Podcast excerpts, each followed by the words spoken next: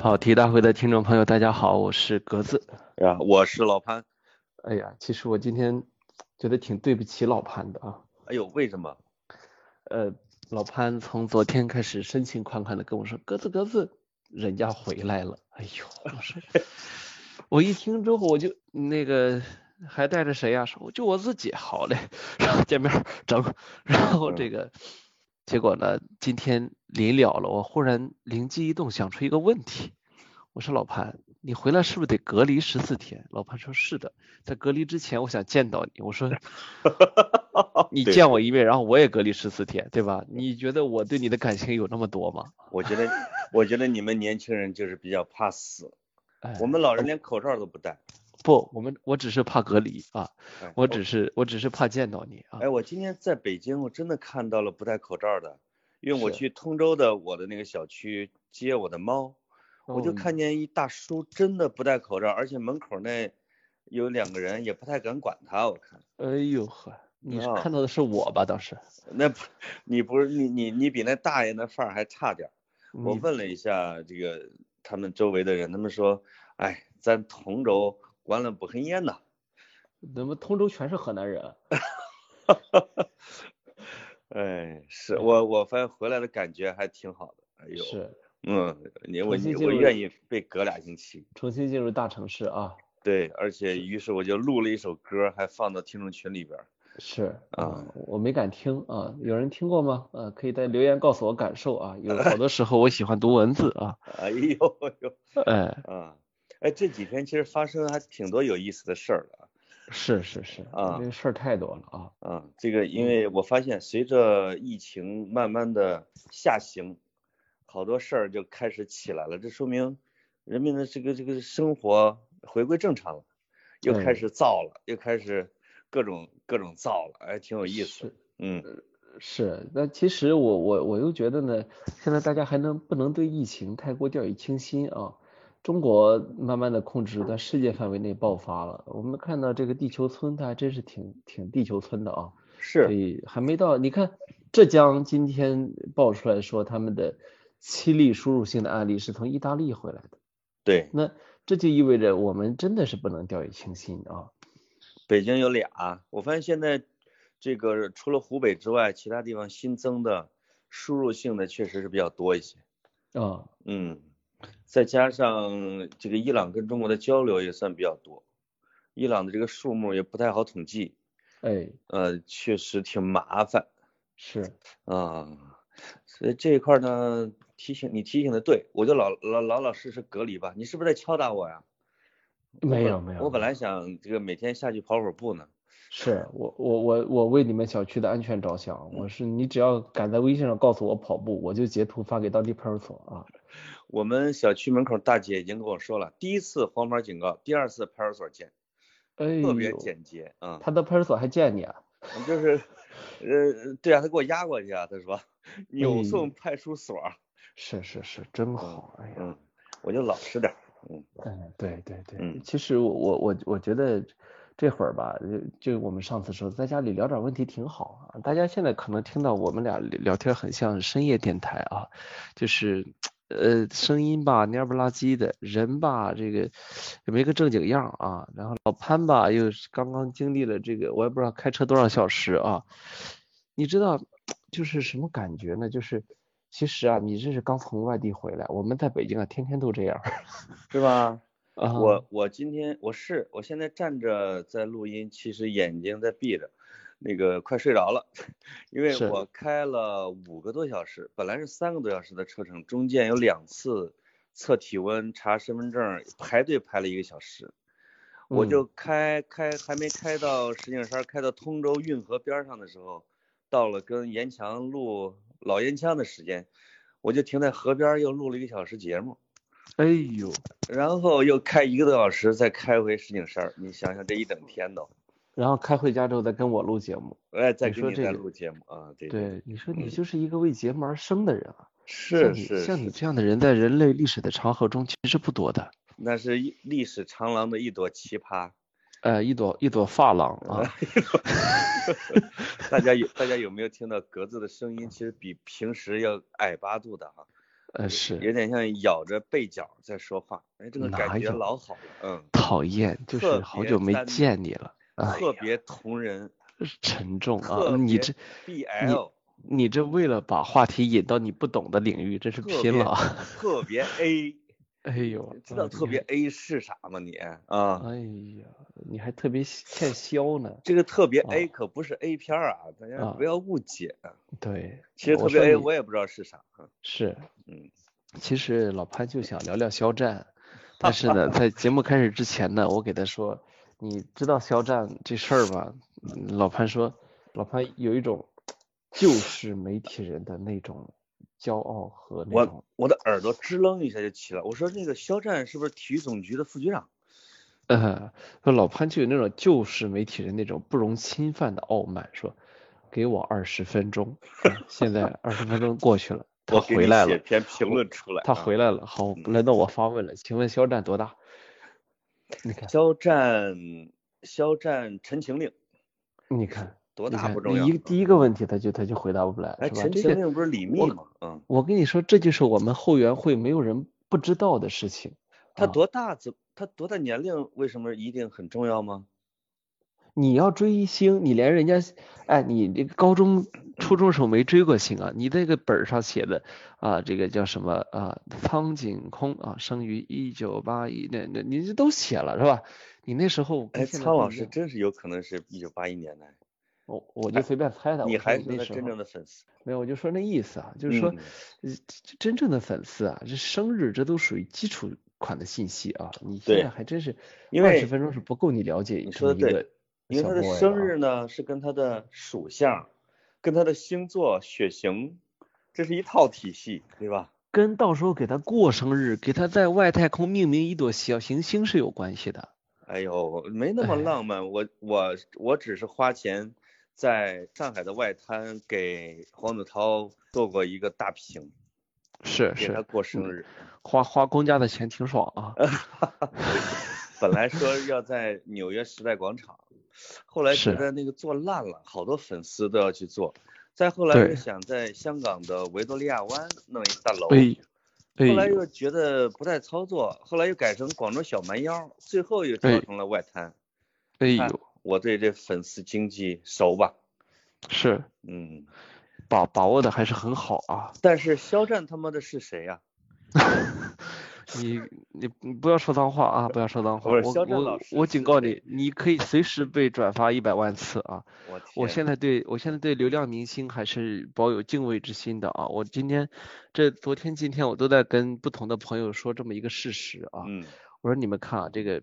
就格子老师这人吧，其实，在在媒体圈里面吧，也混的不是特别特别特别差劲的啊。就是说，你如果要告诉我说有一条微博啊，你想去转发量特别大，是吧？我说让我去去尽我的能力去想办法。我我算了算，以我的能力，我可能能让一条微博转发，比如说五万，很多了吧，老潘？五万条？嗯，呃，那其实我花五十块钱应该能给你做到。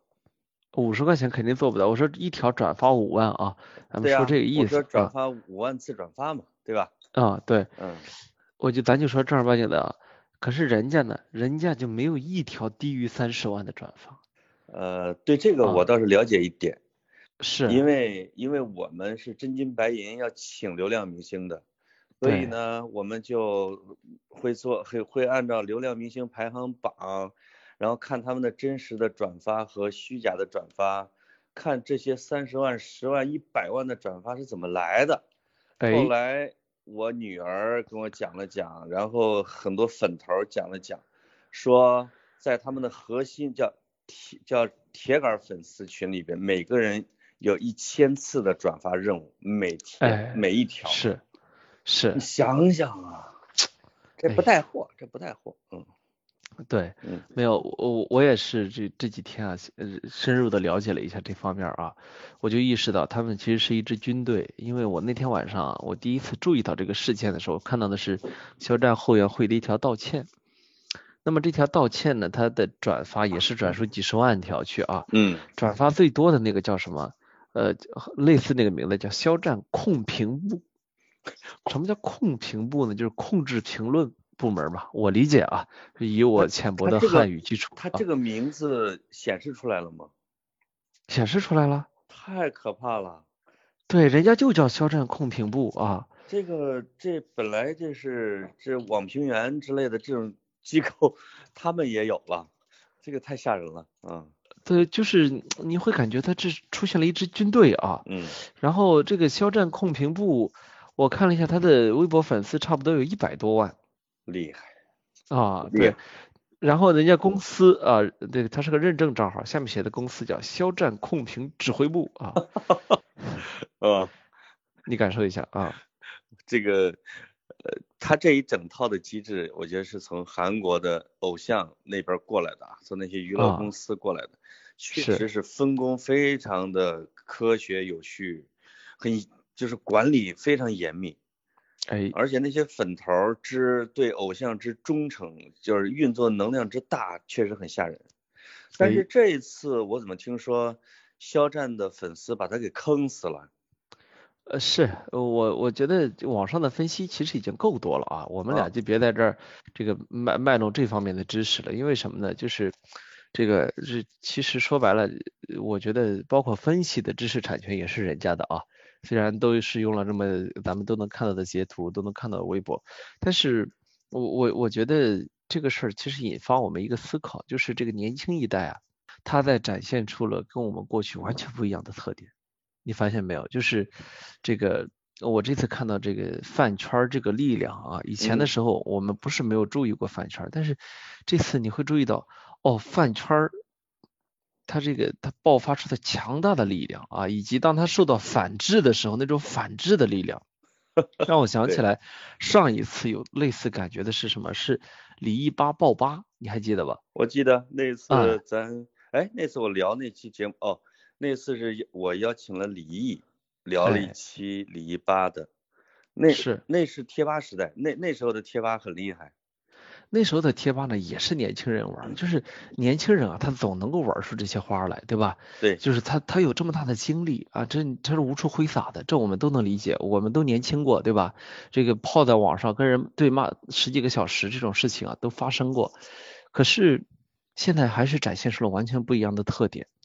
他们看上去更像，更容易被规训，更容易进成为某一个组织。而且，现在的明星和过去的明星一个重大的区别在于，过去的明星他可能是通过演技，通过唱歌，嗯，或者是哪怕简单的通过一张帅脸，对吧，吸引了大家，吸引了大家去支持他，成为他的粉丝。今天不是的，今天的粉丝就像互联网的进化一样。互联网以呃就是媒体的进化，媒体以前是大喇叭广播，对吧？村里面广播，那个新冠肺炎你不戴口罩就去死啊，这这种的啊。那还来然后来了，嗯啊对，然后或者是呃广播电视，对吧？单向的传播。那么今天互联网是我双向的，对吧？所有的的议题都是我普通网民和意见领袖共同塑造的。那么。就回到明星这个呢，就是今天的这些明星，尤其是流量明星，肖战这样的，他其实不是一个人，他不是自己塑造的自己，嗯，他是他他的经纪团队和他的粉丝们合谋的结果，对，对吧？他他的所有的特质，他的他的人呃表现出来的人格魅力，他的呃外在的形象设定，他都像一个。我说一句不好听，他都像《楚门的世界》里面的人，或者是更本质一点的说，他们也可以叫做工业制造，就是他是娱乐工业生产线上制造出来的偶像，而粉丝呢是通过偶像和一系列的运作手段制造出来的粉丝，本质上还是一种经济行为。对，但是他跟你看，我们以说说这个迈克尔杰克逊，他是。他是天王，对吧？他是这种巨星，他也是某种程度上也有一定的工业造星的成分啊。当然，但是我们都知道迈克尔·杰克逊他还是凭，首先是凭着他就是这种在人类历史上都都可以记一笔的这种这种表现力啊，先这么成名的。那么反过来我们想，肖战或者说与肖战类似的这些。呃流量明星，他们有可能成为我们说的上一代的天王巨星，成为那种全球偶像，或者哪怕只是中国偶像吗？我觉得没有，他没有这样的机会，除非你把全中国或者全世界都变成他的饭圈儿，而这是不可能的。你你知道那个意思吗？就是我们作为普通人，我们连喜欢他我们都不得其门而入。我觉得可能跟时代有关系，我倒不觉得啊，比如说肖战他这一个时代的粉丝比别的时代的要更高，或者是更低，或者是说互联网时代的粉丝比非互联网时代的就更高或者更低，因为而且我觉得线上的粉丝跟线下的粉丝从本质上也没有什么特大的区别，只不过现在这个社会的主主宰力量是娱乐，是体育，是。这种演绎啊，比如从美国啊，从西方，从韩国、日本，包括中国，都是能看出来这样一个趋势，就是和平年代嘛。那战争年代，你肯定，比如，比如战争领袖，比如说特别有号召力的人什么之类，他自己也有他的粉丝。我倒是觉得这个原理和本质上应该是都比较像的。比如说没有自主意志，没有是非感，对吧？完全是秩序化，就是完全是捍卫以立场来定是非。我觉得我我不同意你的看法啊。嗯，你看，呃，伍德斯托克音乐节之后，其实我们兴起了一波新的，呃，某种程度来说新的艺术潮流啊。那么这股艺术潮流里面啊，比如说我我我们会看到后来六七十年代啊，美国的一系列的这种摇滚明星啊，民谣明星，他们。他们在他们最火热的时候，他们也吸引了大量的粉丝。但你说这里这些粉丝，因为我我我们都很熟悉很熟悉其中的一些人啊，他们是非理性的吗？我觉得一定有这个成分。但是我觉得更可贵的是，里面有非常多的这种理性的反思的，甚至说进步的成分。这个可能跟时代有关系。但是呢，我在今天的这个。这个所谓的流量明星，他的粉丝会团里面见不到，这是第一。第二是什么呢？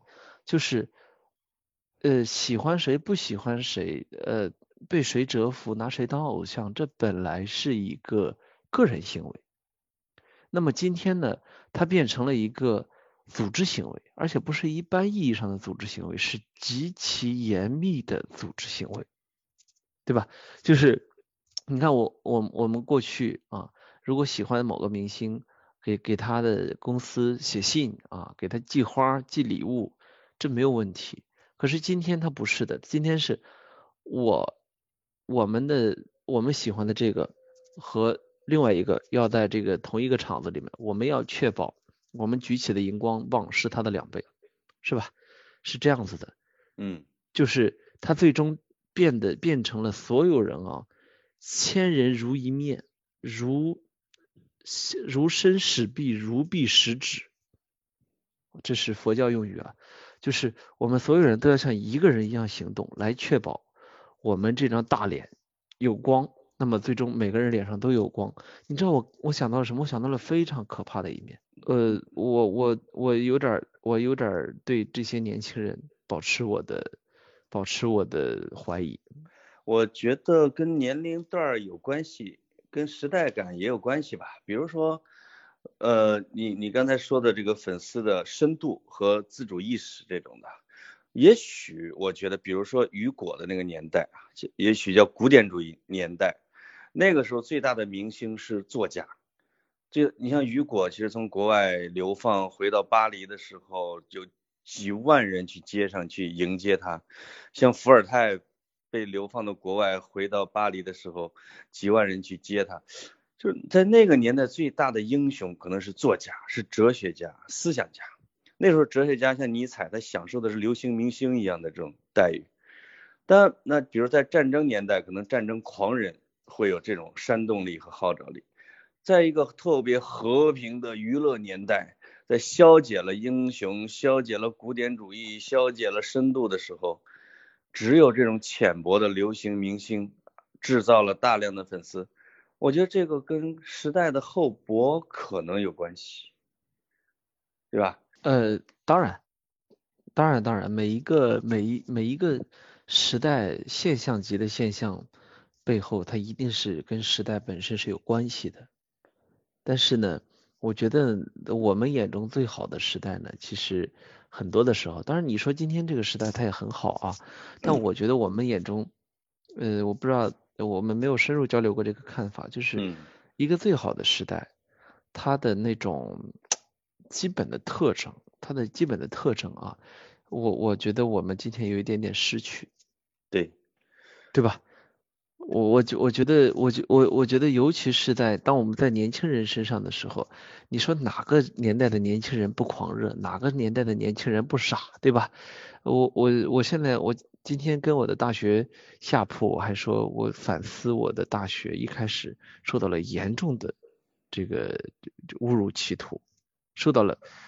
就是现在来说非常非常丢人的一个指引，嗯，然后那个甚至让我狂热过一段时间，比如什么？但是呢，但是呢，呃，很快我就醒悟过来了。为什么醒悟过来呢？因为我意识到，其实是因为我之前脑子里面的信息少，关于社会的信息少。那么一种有煽动力的就可以煽得动我，对吧？那时候比较单纯。但是，一旦我摄入了两种甚至三种信息之后，那对不起，你第一种就要引起我的怀疑了。现在我的感觉是什么呢？现在的年轻人他有无数的信息可供选择，从他在上小学后半段，呃，爸妈给了手机之后，他就有了很多的选择。但在有了无数的选择之后，他去了一个信息孤岛上，造出了铜墙铁壁来，这是我不能理解的。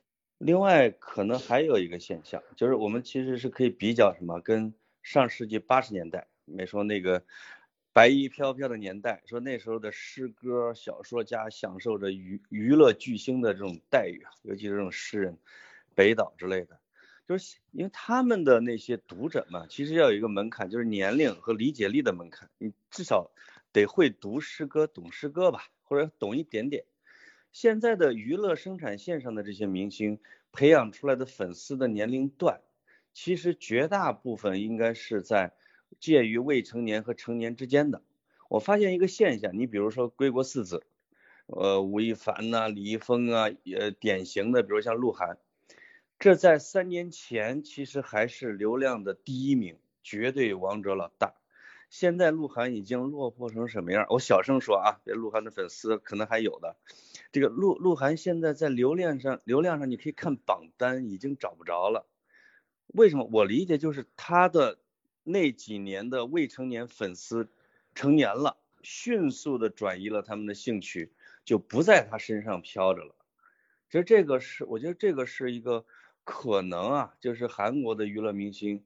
或者韩国的娱乐工业，它制造出来这种粉丝，就是我闺女这个年龄段的，十四五六七八，他们是主力军。一旦比如说等他们升上了大学，或者是走上了工作岗位，迅速的其实就走出了这一圈，也是有这个可能性。我身边呢还有一些三四十岁的，就是所谓的妈妈粉、阿姨粉，他们也是这这这支这个军队里面不可或缺的一部分。因为什么呢？这帮妈妈粉、阿姨粉啊。这个其实家庭生活也比较稳定啊，工作呢就说白了，人工作了几年之后，很容易找发现成为一个游子的这个途路径啊，嗯，就嗯就可以不那么努力，轻松就可以应付。他们啊也有战斗力，大量的时间啊也用在了参参战里面啊。这支军队要求他们今天转一千条，他们就会，比如说让你凌晨一点干啥，凌晨两点干啥，他们就真会起来。我让你买什么，你就真去买。我觉得这帮阿姨粉提供的是购买力，那些未成年提供的有点像转发力或者战斗力。那个阿姨买好多的那些明星的，比如她代言的产品，或者是周边来送给那些未成年的，啊，就是他们还是有一点这种分工。你说让阿姨去每天转，是数量上还是赶不上那些小孩儿，真是。这点我不满意啊，就是我我觉得以我闺女这一一代表的这些年龄段的小孩，其实被他们真是浪费掉太多的时间。可是肖战的这一个事儿，其实你知道啊，我我很我很生气的一点在于什么？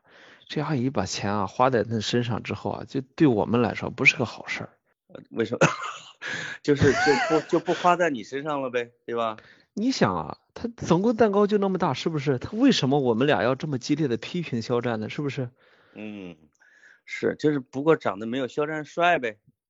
是啊，我们其他我心灵美啊，是吧？我觉得我心里可美了啊。董事长夫人这种的，应该还是喜欢你这样有思想、有内涵的吧？嘿，我现在就怕的就是把我这部分蛋糕给切走了，你知道吧？呃，我随着我这嗯年龄增大啊，越长越难看。那天我这个说我这头发吧扎起来，我天天在家里扎了个马尾辫也，不是个事儿是吧？就出 去就出去找了一个这个叫什么？终于找到一一家开着的理发店，呃，一开门说多少钱？一百呃一呃最低一百五，我们推荐你剪个两百两百五的。我说这个讨个彩头吧，剪一百五吧。啊，让 Tony 给 让 Tony 给你剪啊。啊，然后来来自是一个来自河南的 Tony，来自河南的 Tony 帮我剪，我剪我我非常信任他，我想一分价钱一分货，是不是？我这脑袋就没剪过那么贵的，一会儿出来不定多好看，把眼睛一眯我就我我就那个了。一会儿睁开一看，我看到了一个，你知道吗？就是光头，就看自己的头的感觉啊，像置身物外。不，啊，就是你看到了一个怎么说丸子，或者说 你看到了一个就什么土豆？我觉得这是你今天你懂那种感觉吗，老潘？就是我觉得这是你拒绝见我的唯一的原因。我终于知道了，我然后怕怕你怕你不再爱我啊，这个恨不相逢未减时，对吧？哎，是是是，所以就有时候真是这样，人吧，这嘴不能太贱。你看刚才夸骂了一一会儿帅哥，一想到自己现在这这这德行是吧？那叫什么悲从中来啊？哎呀，呃，你你怎么跟穆里尼奥现在心境那么像？你们年龄差那么多，你刚才叙述那件事情跟穆里尼奥在新闻里讲的一模一样。他说，记者问他为什么理成了一个光头，他说他去理发馆理发，他睡着了。他醒来之后发现了不是自己，于是他就成了一个光头，这不跟你一模一样吗？是，所以我我跟穆里尼奥我们俩的共同特点，就给大家得出一个教训来，就是剪头发的时候千万不能去特别贵的。穆里尼奥肯穆里尼奥剪头发地方肯定贵嘛，对不对？他作为一个下岗职工在就业，他可能也不太选。特别好的地儿了，我觉得他平时都住五星级宾馆，一住住三年，你说他能能选多差的地儿，对吧？这个，但是呢，这个我我觉得我跟穆里尼奥还有一点比较像啊。你说你说到足球，再聊会儿啊，就是我去，这一下被你给扒上了，我 老潘刚才这个开路之前，左躲右躲还是没躲开，嗯，开路之前给我就定了一条纪律，说三大纪律八项注意，第一条就不准聊梅西。哎，你提到了又，你又提到他了。我当时啊，我就先答应下他来，因为不然的话，我这个。他不跟我聊天，你知道吗？但我跟你说，昨昨天梅西真是气死我。哎呦哎呦哎呦，聊聊聊啊！此去列好，列去五千字啊。哎，好啊，接着聊别的啊。对。哎，但是就是虽然刚才我们略过了战况啊，肖肖肖战的那个战况，但是真的有我我在咱们录节目之前，在跑题群里边跟大家聊什么是耽美，什么是同人这玩意儿，我觉得太有意思了。我这个你平时看这玩意儿吗？我我上大学的时候，正好是耽美文学非常非常流行的时候。哎，你说这个爹跟儿子俩人恋上，这种事这算耽美吗？这很不美啊。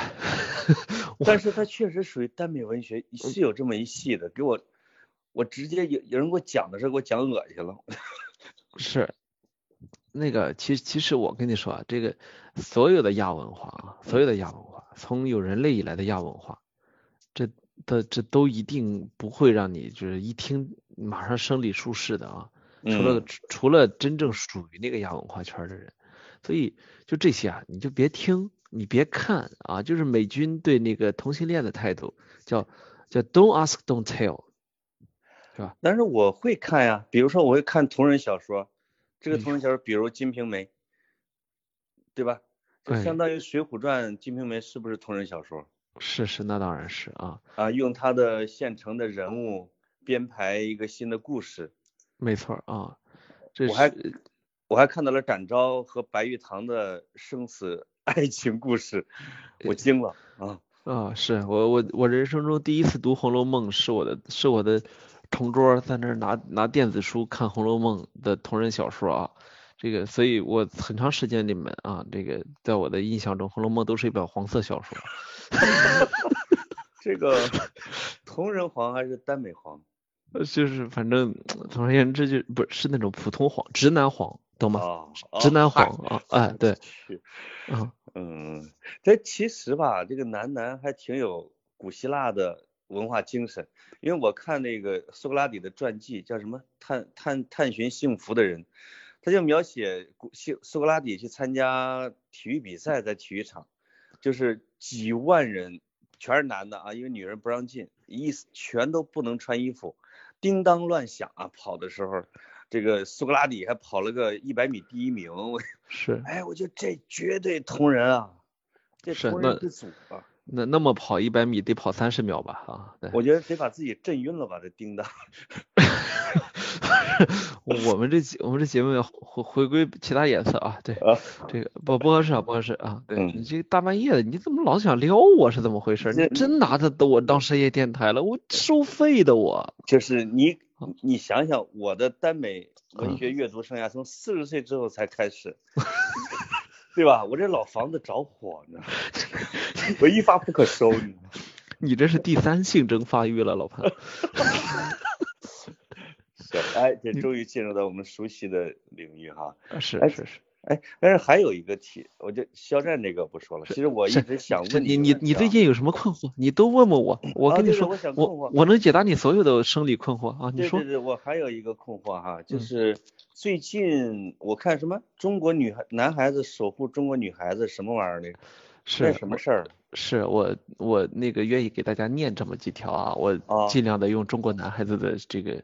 呃，声音给大家念念，希望大家能忍啊。只要我癞蛤蟆还在一天，你们白天鹅就不会有半点事儿。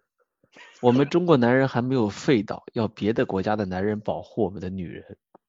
姐姐放心吧，我们中国的男孩子们会保护你们这些小可爱们的。你们一定会和自己喜欢的男孩子在一起，而不是被联姻。我们中国不需要别的国家的血统。我念十二条，你你等等啊。呃，你念你念啊，没事啊。如果通过了，我们中国男孩啊就那什么啊，下面啊，好啦，我们拉勾勾，有我们男孩子在，不会让你们女孩子受委屈的。我们再废也不会废到要别的国家保护我们的女孩子啊。王子们现在可以出动了，我们的任务是打倒恶龙，迎接我们心爱的公主们。别怕，你们永远都是我们手心的小宝贝，快躲到我们身后。我是一零二九号宇航员，负责保护全中国的女孩子。我是零九一七宇航员，负责保护中国女孩。我们是中国男孩，负责保护中国女孩和中国。啊，然后这个爷还没废到，让他们守护中国女孩。这次你们女孩子乖乖躲在我们男孩子背身后，别怕我们，别怕天塌下来，我们顶着。怎么样，老潘？这气势？哎呦，你这个朗诵的太好了。啊，还有一条，还有一条，我就我的朗诵最后一条啊。啊，你说。这这条是我没太看懂的一条，需要你解释一下。啊，女孩子别害怕，一米一米八以下我无敌，一米八以上老子极换，不是老子极限一换一。这是游戏用语吧？哦，这个我啊，我我我哎我那岁数大了是不是要加什么装备啊？一一米八以上，我不不不要变身。啊，是飞龙战甲。哎，咱俩现在啊，给我的感觉是啥？咱俩这个讨论啊，就很像是咱咱让孩子孩子们把这个百度网上这个资料啊查下来厚厚一叠打印了，然后咱俩呢这个拿着电话都带着老花镜啊在那聊，说潘，我孩子还给我打了一份，我读你听啊。哎，这感觉啊，啊还得用方言，哎，对吧？就是就是我我发现了，其实我们节目的听众肯定不是你念的这一部分人。嗯，对。我们来讲来讲关于比如说外国外国人永久居留管理什么条例什么呃草案，我们来解释这件事情的常识，其实对我们的听众是无效的。我们听众其实是独立的，不是这帮人。我们我们啊，这个作为一个文化陪伴类的节目啊。这个在大多数时候是与是与听众共鸣的啊。如果你的每一句话都在这个逆着听众的毛摸，那说明人家就不是你的目标听众啊。就是你是是吧？对，说的有道理。当初人家就不来，我跟你说，如果有我有我的听众，他发出了这其中的任何一条，我相信他听了我这一百多期节目啊。他应该现在已经出抑郁症了，你知道吗？呃，而 而不是被扭转过来。哎，他应该已经是精神崩溃掉了啊！但是还是忍着，忍恶心啊！我一定良药苦口啊！我要苦口啊！我确实亲眼目睹了两个人是从听众群里边先是控诉一番，然后退出去的。哎哎，这个在无数次的事件的叫什么战队考验中，我都很欣慰。我觉得不错，我们的听众。不是因为我们教育的结果，而自然而然的跟我们理解是一样的。人家就是天天生丽质，长得优秀，不是说是你教育出来的，对吧？你说我们听众里面最小的也上，估计小学初中了，那用得着我们教育吗？对不对？看来我们两个的角色就只能当一伴读，对吧？哎，没法引导人家。时不时的呢，得逆一下毛，赶走几个啊，挺好。我跟你说。我现在特别瞧不上那些走之前还要再骂你两句的。你你首先要知道，你你骂又伤害不着我。其次呢，说明你心里还那么在乎我，是不是？你曾经爱过，然后你现在嫌我渣。我跟你说，对吧？走之前骂我们几句的还好，最可气的是我见到一个在走之前抢了七十多块钱红包跑。他见红包就抢，见红包，然后所有人都在骂他，他抢完之后自己退出去了。没抢咱家钱吧？那是我记得是过年的时候吧？那是什么？哦，那是一个接龙嘛，就是这个哦，就是我减肥成功的时候，那个网友给我三块钱，三块钱对吧？发红包，这哥们儿见着三块钱就超，超了七十多块钱，他他他把我的钱给弄走了。哎呀，我觉得我觉得这个这个网友网友们给你三块钱三块钱，这个这这真是打了两次水漂，你知道吗？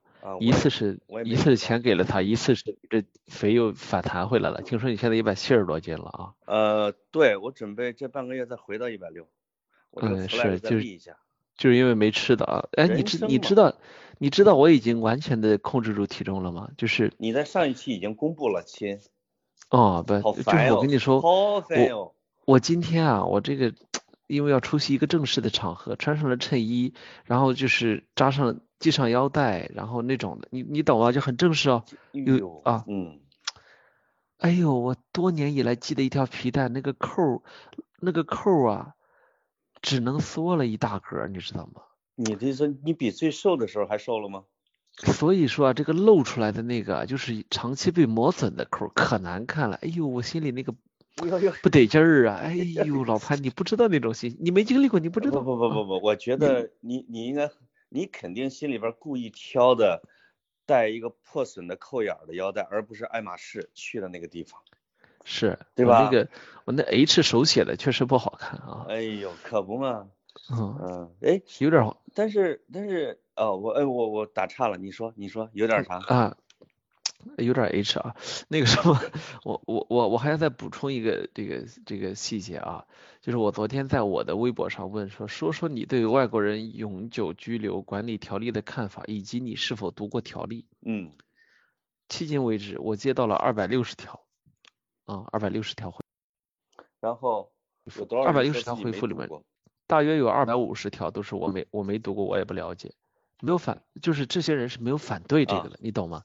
就是说，他跟微博上汹涌的民意是形成鲜明对比的。等于说，我其实今天看了他们大家这么诚实的说，我不知道，我没意见，我也没看过啊。但是我是很骄傲的，你知道吗，老潘？就是他们没有被你，就是我我的受众，他没有被那些。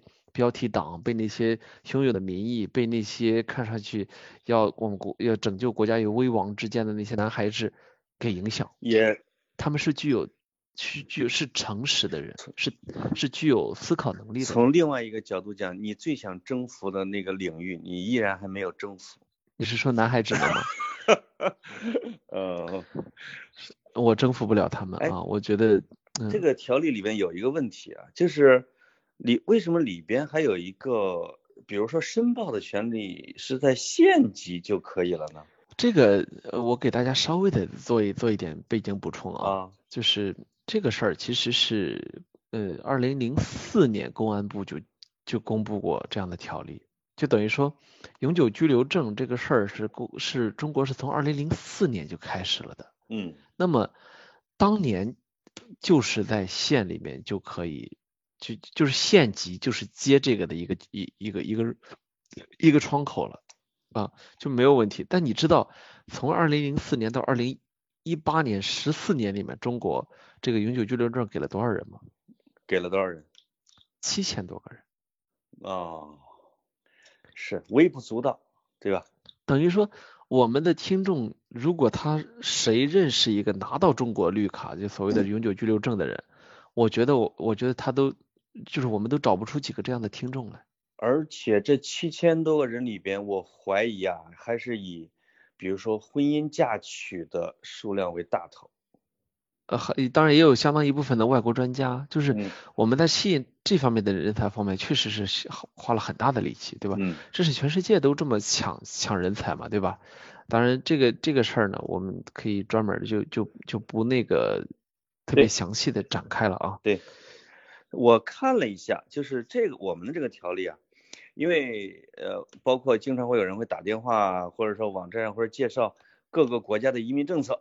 我今天开车回北京的路上还接到一个娇滴滴的电话，说李先生，你有移民的需求吗？啊，哎呦，这这给我打来，我心里边一阵温暖，就说明我已经有能力移民了吗？啊，但是我就迅速的说 no 啊，我我我不，但是我就是我虽然有钱。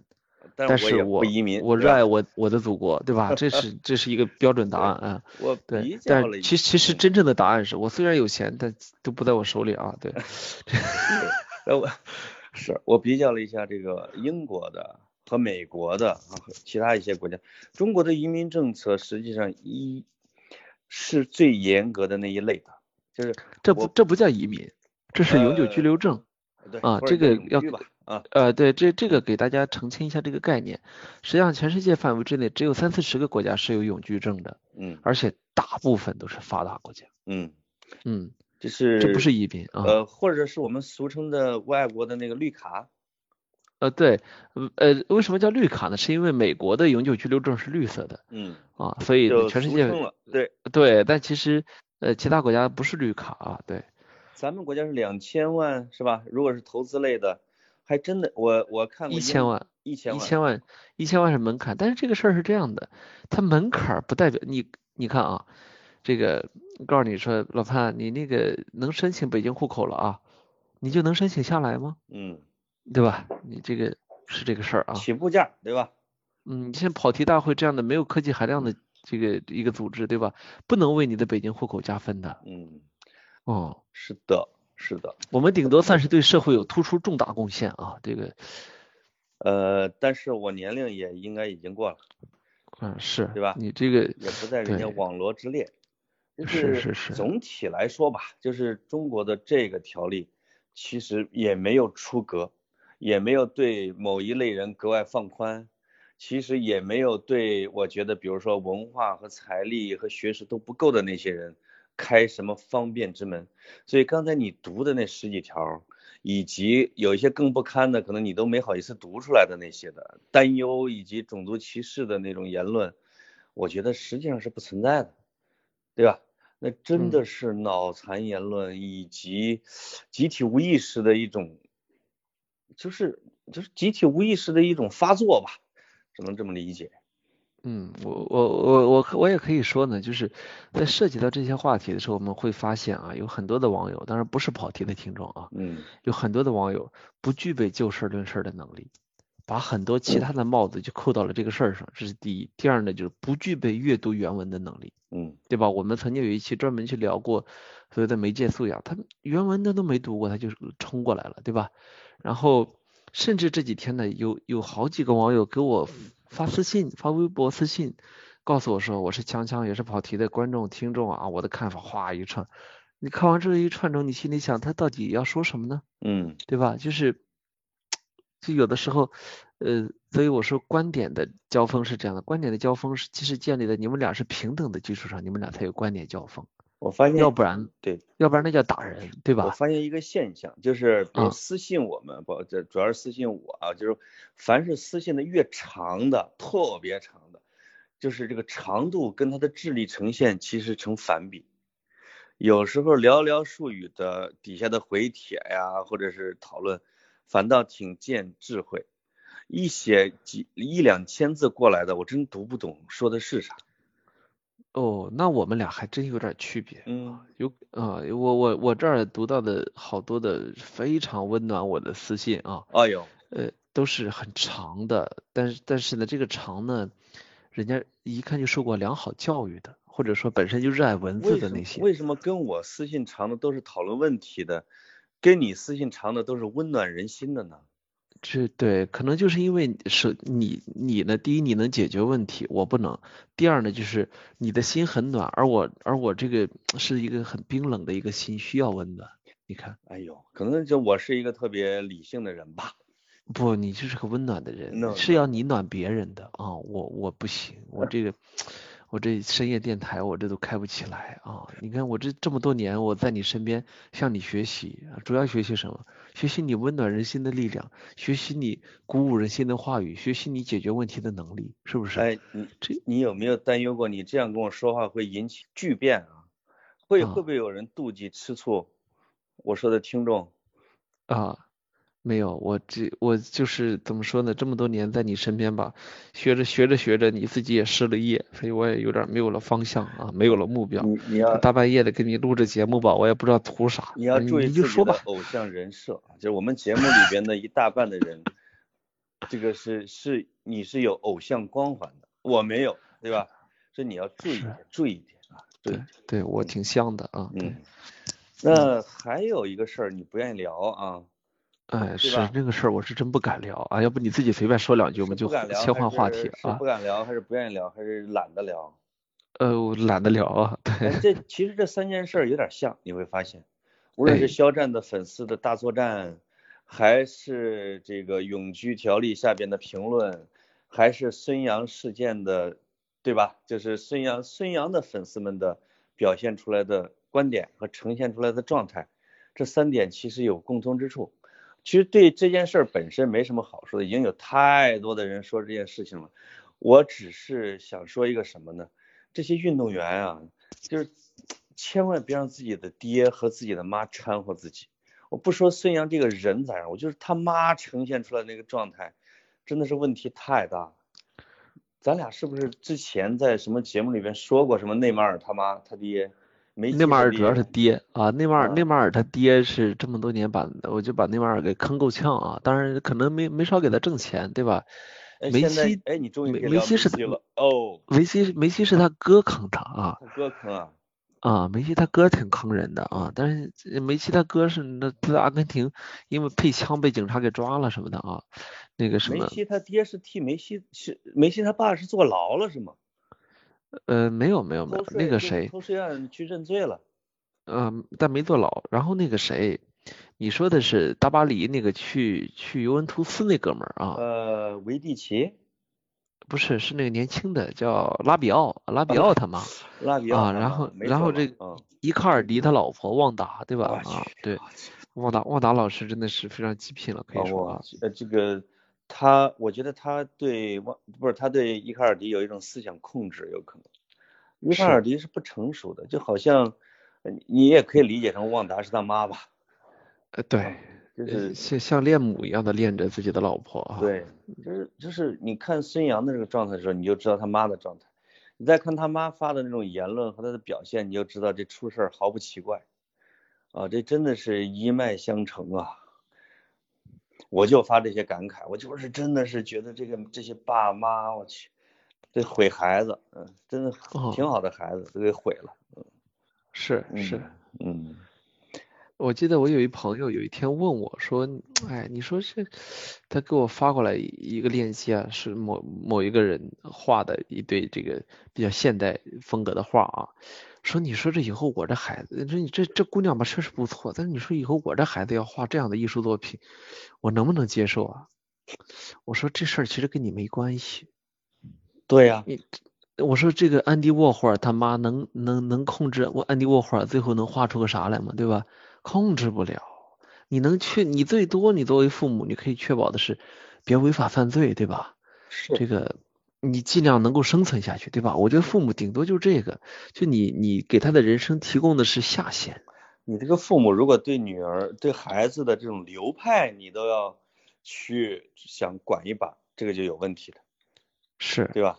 所以，我这这方面，我跟老潘，我们俩听老聊育儿经啊，我们是有一定的共识的啊。嗨，我最近因为我最近对韩团偶像看的特别多，因为我每天都在跟着孩子看各种女团，我倒是免费近距离欣赏了多好多的美女，虽然我根本就分不清哪个啊。我闺女会考我，哎，说这个是谁？我昨天给你讲的那个谁？啊，我说这是泰国那个不对，这是那个日本的，这是泰国的什么玩意儿的？我去，这个是完全了。对你来说，千人如一面啊，这也挺好的，挺幸福的一件事情。呃，每天我相信每天都能够看到他。除了这些未成年粉丝们，其他人都分不出来，真的好难呐啊。呃，其其其实有的时候这这个东西啊，就是会者不难，难者不会啊，人家有人家的世界，这东西呢和我们。这个节目一开始所批判的那件事是两件事，对吧？如果你在这件事上想不通，那你最终就会变成一个老不死的，嗯，对吧？嗯，哎，这这个事儿上一定是要想通的。我我相信我们节目有很多家长，其实但凡会听我们节目的家长，想必心胸也是比较开阔的一类啊。我我们也没有必要太替他们担心。但是呢，这个事儿还真的就是有时候涉及到自己的孩子的时候，会忍不住双标啊，就是说。啊，我去呃谈教育理念时都没问题，一到自己的孩子，你他妈给我写作业啊，就这种啊，这个我我不是说脏话，我的双标就是体现在这叫，就是宽于利己，严以待人，就是我对别人家的什么偶像的小粉丝们，我经常会痛心疾首，但对自己家孩子喜欢什么偶像啊，各种无脑追啊，我就一个理念，你拼命讨好他就对了。帮他买 CD，帮他买海报，送他去韩国，全去。对你这就是我们我们农村说的，就是惯孩子是吧？你这个也你这也也也不罕见啊。就嗯对，惯惯惯挺好啊。这有些孩子吧是越惯越健康，因为基本有些有些孩子吧是越管越越倒退啊。这个反正其实基本上没什么呃没什么孩子说到二三十了还去喜欢一个什么韩团的。不会的，我觉得是青春期特定的年龄段的一个现象。当然了，我就这么指望着吧。嗯，哎是，嗯，这样到时候可以少花点机票钱啊。这也是也祝你美梦成真啊。是的，是的。嗯，哎，是我们在北京的夜色中，其实，哎，东边没有下雨，但是有风。你呢？哎呀，我西边的呃，隐隐的有太行山脉的轮廓，轮廓的上面有一颗星星啊。我我们能不能别这么单了？能不能别这么耽美了？我都不行。我我们的节目的听众听到我们会变会会 会恶心到啊啊！就就就是超恶心啊！就是听众是正常人，我听众是正常人。是是是是是，一想到我被你这样失了业的油油腻中年人给潜规则了，大家都会由衷的感到痛心啊！我建议这个节目今天晚上赶紧结束，因为你的声音怎么那么有磁性啊！我的妈呀！是是是，我我我就很想去解答一些大家人生中的困惑啊，解答大家情感中的一些 不理智的地方啊。你说？我没事儿，我说我突然想起来，我们可以搞一次深夜电台直播型啊，还真的是可以看想一想怎么弄。嗯嗯，是你搞还是我搞？呃，我一块儿一块儿。啊，这个对，就是一打个电话来，喂，这个，嗯，我这一阵儿有点困惑啊，这个我这老公不行，嗯，就是人人一般都没那么直接啊，说他是不是外边有人了啊？那这种啊，我勒个娘，为什么都用我们河南话？烦，看你们那儿人困惑比较多啊，哎呀，用了一个多月，效果可好啊。啊，是是是，可又是可好啊？对，呃，没有，其实呢，呃，当然你现在隔离期间没办法啊。我这个，我我这一段时间，我有时候在北京从东走到西啊，从西走到东，感觉还是有时候啊，城市大还真是有城市大的一个好处。为什么？我我真的见到过有一天啊，我们东边暴雪，西边是西边是啥事儿没有的。哦，哦，是，还是一个大城市才会看到。这是小时候我我外公给我讲过，说啊，村儿东那个西头暴雨呢，东边还出太阳。那我那时候我没见过嘛，可是我真的在北京见到了这样的一个场景。你猜猜北京有多大？是，有一天有有一天有一个前辈让我猜过啊。啊，那就是我，那就是我。啊，没有，他说你猜都北京的东西长安街延长线总共多长？啊，这个也是我。啊，这这是另外一个前辈啊，真的吗？啊，啊对啊，你们这这个岁数的人容易从报纸的副刊看到这样的小窍门啊。对对对。北京的面积好像一点几万平方公里。哎。啊，这个所以东边日出西边雨，在北京应该是挺正常的。嗯，是是是。嗯嗯。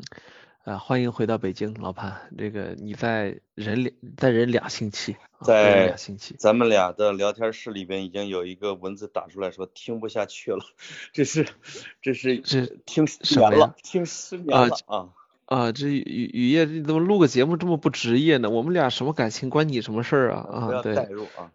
真是的，我们可以。结束了，我们可以结束了，让我们在夜色中结束这期节目吧，因为我已经困得不行了。在春，在这春风沉醉的夜晚，我祝你晚安。让我向你说声晚安。当当当。拜拜。雨夜记得配一首温柔的歌。拜拜。费玉清的那个啊。明天见。嗯，那我建议你不唱啊，对。好，好，拜拜，拜拜。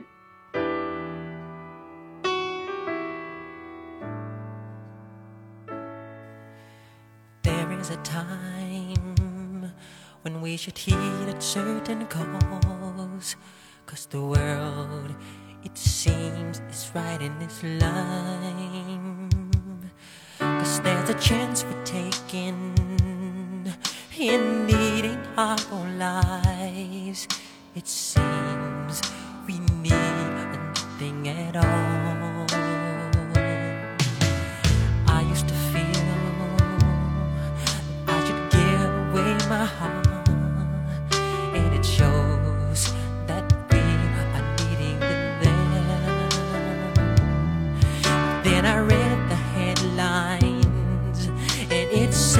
Dying there, and it showed that we